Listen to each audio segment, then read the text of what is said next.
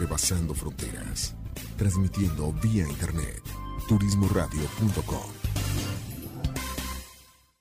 Para, respira, siente y mira hacia adentro. Ahí viven tus respuestas. Tribu de Barak, un programa con temas relacionados con el desarrollo espiritual, personal, liderazgo, mejora continua y causas que ayuden al mundo a recuperar su esencia de vida.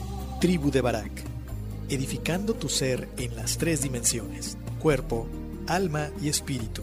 Caminemos juntos hacia lo mejor que la vida nos tiene reservado según nuestra voluntad. Bienvenidos.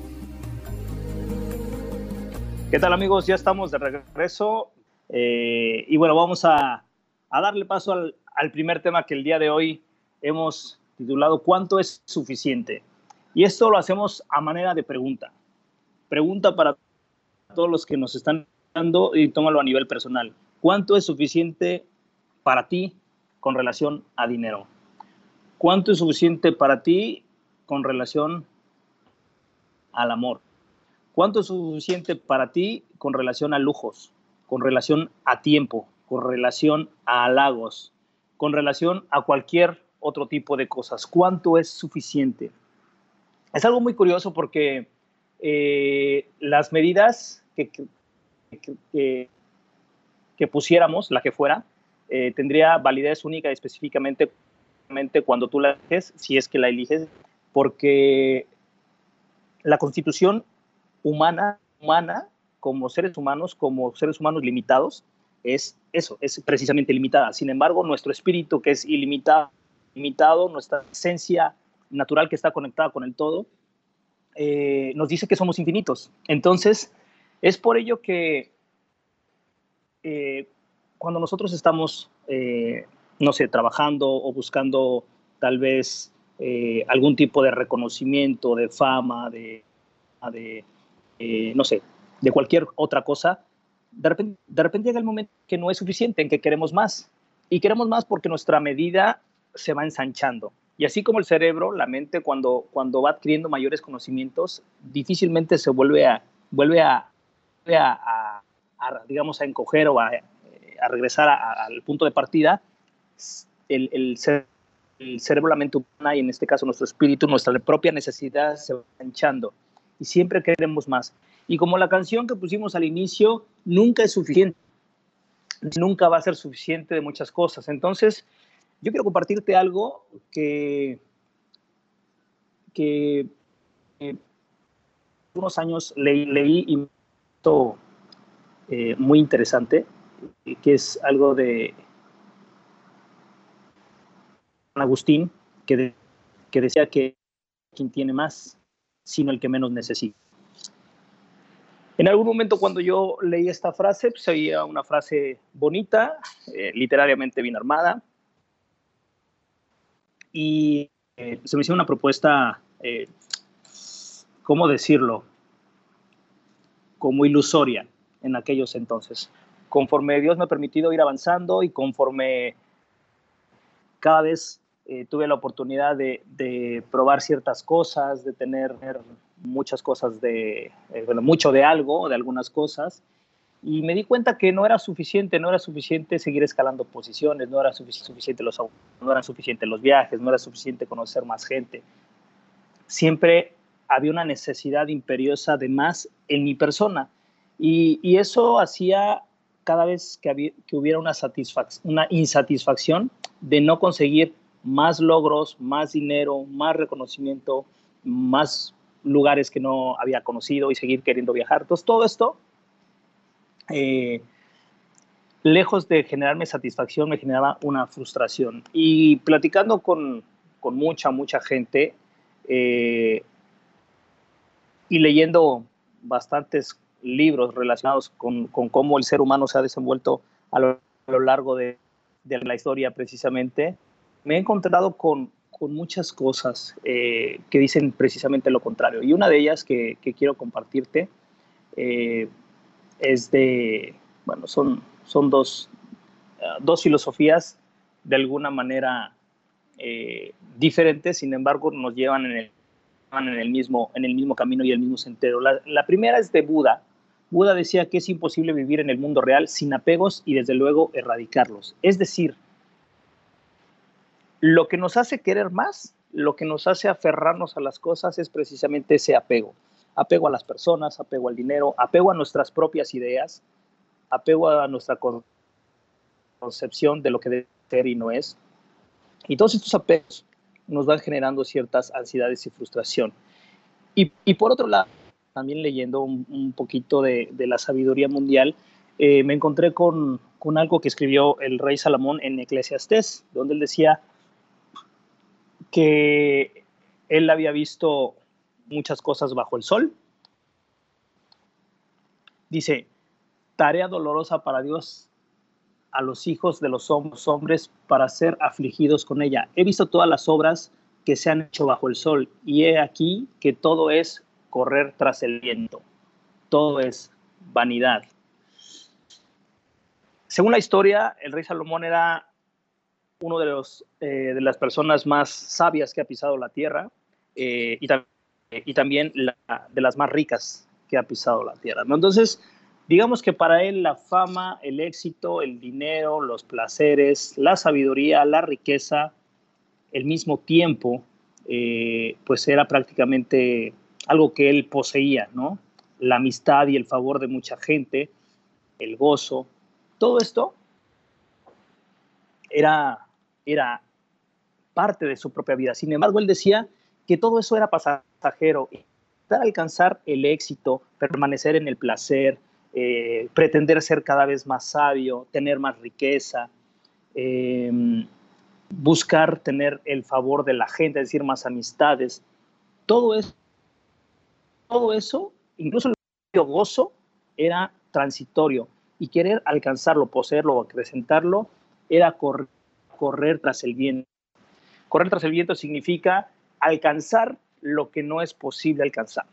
¿Y qué pasa cuando no alcanzamos precisamente lo que nosotros queremos alcanzar, bueno, pues pasa de todo. Es, esencialmente va a pasar que nosotros mismos nos vamos a generar una, ansiedad, una frustración, eh, vamos a tener una postura en contra de nuestras capacidades, en contra del mundo mismo como tal, como nosotros lo percibimos. Si no tenemos el éxito todo necesario, lo primero es que miramos hacia afuera y vemos que el mundo es injusto, no reconoce mi labor.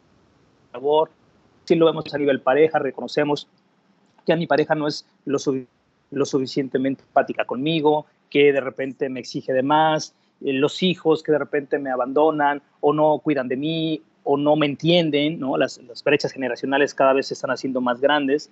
Y entonces todo esto de mirar hacia afuera, eh, nos vamos dando cuenta que no es suficiente qué tanto es empática la persona contigo, qué tanto tiempo te da esa persona, que no es suficiente el esfuerzo que pones versus lo que recibes, ya sea en dinero, ya sea en, reconocimiento, en gloria o en lo que sea.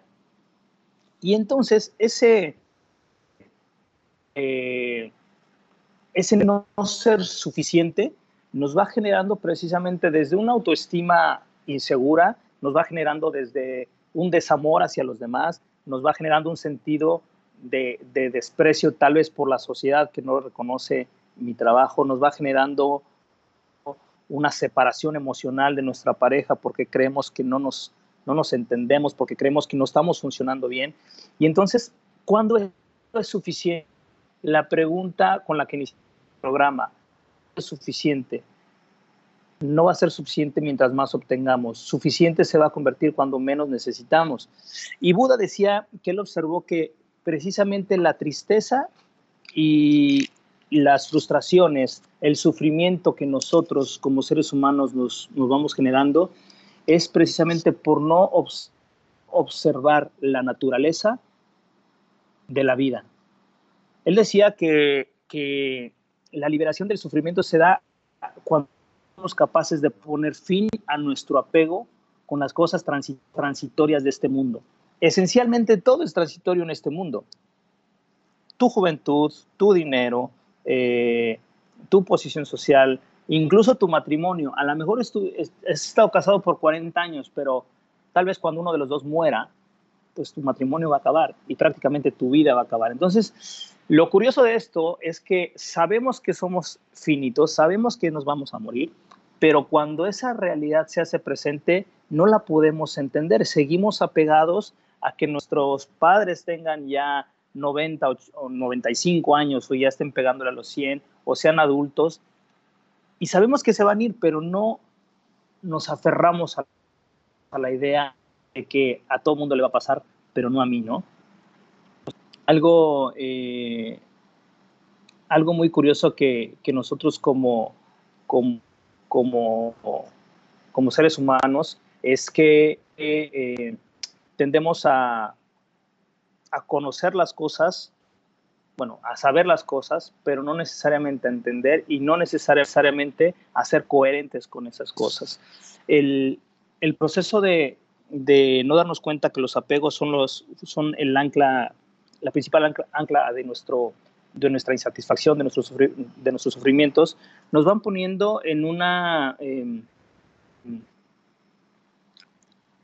en una posición muy vulnerable, ya que eh, nosotros mismos, eh, nosotros mismos vamos, vamos creándonos castillos de arena, nos, vamos creando castillos en el aire, eh, vamos, vamos nosotros postergando decisiones muchas veces que debiéramos de haber tomado, ¿no? Entonces, una de las, de las principales cosas que yo en este, en este programa quiero invitarte es primero, que te des cuenta cuánto es suficiente para ti, en qué cosa, en qué aspecto. Como dijimos, todo lo, objetivamente medible y lo subjetivamente medible. ¿Cuánto tiempo es suficiente para trabajar? ¿Cuánto tiempo es suficiente para estar con una pareja? ¿Cuánto tiempo, cuántas horas diarias, cuántos minutos? ¿Cuánto tiempo le voy a dedicar a leer? ¿Cuánto tiempo necesito yo que mi pareja me dedique? ¿Cuánto tiempo necesito yo de, para ponerme en forma, cuánto dinero para mí es suficiente. Y te vas a dar cuenta que ponerle una medida es bien complicado, más bien es medirlo completamente al revés. ¿Cuánto tiempo de cada cosa y cuánto tiempo voy a dejar de necesitar cada cosa? Hacer un esfuerzo por ah, darle reversa a esa necesidad, no necesariamente al tiempo, al dinero, a a los gustos, no. Tiene que ver con esa necesidad imperiosa que tenemos dentro de nosotros de tener, de poseer, de perseguir, de gozar, de manipular todo lo que está a tu alrededor. Nosotros estamos rodeados de, personas que tienen una propia vida, unos propios sueños, propias metas, y muchas de esas se, se contraponen a de nosotros si yo tengo un hijo, la necesidad de él de crecer, de, experimentar, incluso de arriesgar su propio físico, queriendo a lo mejor ser partícipe de un, deporte extremo y mi necesidad como padre de protegerlo, pues van a chocar, va a haber un choque de necesidades. Y entonces, ¿de qué, ¿de qué manera yo puedo abonar a mi felicidad y abonar a la felicidad de mi hijo? Bueno, yo no puedo abonar la felicidad de mi hijo en el sentido de que él, de que, de que yo genere que él tenga menos necesidades. Yo no podría hacer eso.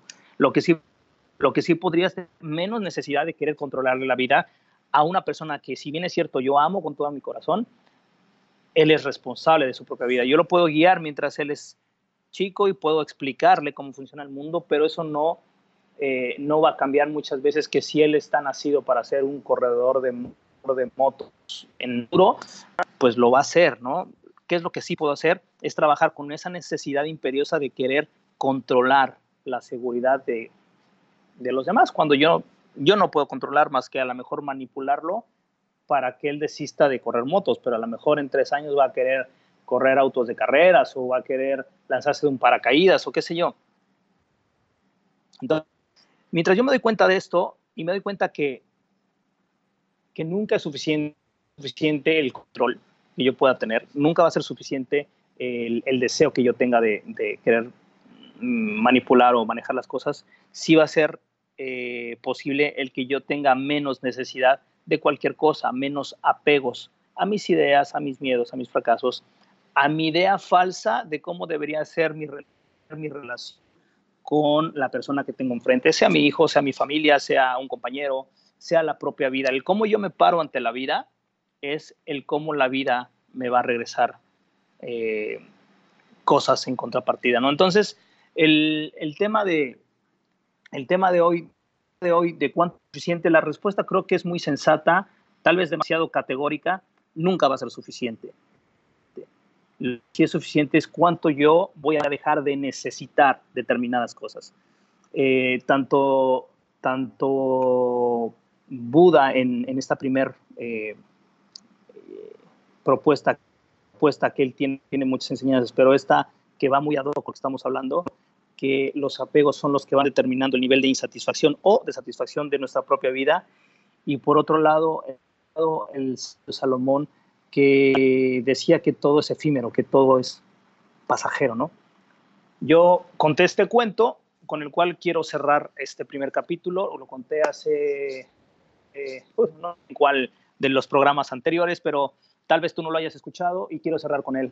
Se, se dice que era un rey poderoso un, zar poderoso, muy rico, y él tenía un, séquito de sabios a su alrededor que eran sus consejeros, los reúne y les dice, les voy a dar un año para que me resuman en una frase toda la sabiduría del mundo. Les voy a dar solamente un año. Al término del año, ustedes me tienen que entregar eh, esa, eh, ese resumen, por así decirlo. Pasa un año, se llega la fecha, los manda a llamar y ellos, en un anillo forjado de oros y diamantes, que era hueco, tenía un pequeño papel, un pequeño trozo de papiro, en el cual rezaba la frase, todo pasará. Y dijo, no lo abra rey, solamente ábralo cuando sea un momento de mucha felicidad o de mucha tristeza. Solamente en esos momentos lo puede abrir. Él en ese entonces, entonces lo, mantiene cerrado, y resulta ser que en los pocos meses siguientes se desata una guerra, hay, un golpe de Estado y lo persiguen para matarlo, él tiene que salir yendo y empieza a vivir escondidos. Entonces él se sentía sumamente derrotado, puesto que había perdido, había perdido prácticamente todo, su familia, su reino, su riqueza. Este zar, sentado en una roca, escondido en una cueva, se acuerda, acuerda de que él tiene toda la sabiduría del mundo. Entonces abre el anillo y lee por primera vez para él. Todo pasará. Guarda el anillo, pasa el tiempo, se arreglan las cosas, él vuelve a, seguir siendo eh, el zar de la, región, más riquezas, riquezas, tributos hacia alrededor, la gente lo extrañó y paga más tributos y reinos aledaños se unen a él y él se convierte en alguien todavía más poderoso que, que antes tiene una nueva esposa, tiene un hijo y él se siente sumamente feliz. Al sentirse sumamente feliz, él recuerda lo que le dijeron los sabios, va a su anillo, lo abre y dice, esto también pasará. Y entonces él recuerda que así como perdió todo y ganó todo, ese momento de felicidad pasará. Y es lo mismo que yo quiero compartirte esta mañana. No importa qué situación estés pasando, no importa cuál sea tu carencia o sea tu felicidad o tu opulencia, ten en cuenta que eso también pasará. Es cuestión solamente de tener y darle su justa proporción a todo aquel momento que estés viviendo, porque eso también pasará. No te vayas, vamos a hacer un corte, vámonos con la segunda canción. Eh, This Is Me, también del, del soundtrack de, The Greatest Showman. Ojalá te guste y le va a dar paso al siguiente bloque que es Este Soy Yo. No te vayas, regresamos. Piensa en tu cuerpo como el vehículo, tu alma como el volante, tu espíritu como el motor y la mente, tus pensamientos como el conductor de tu vida. En la tribu de Barak observaremos y edificaremos el vehículo, poniendo al conductor al volante, utilizando el motor en favor de la vida y el bienestar. Todos los viernes, 10 de la mañana, por turismoradio.com haciendo check-in en tu vida. Turismoradio.com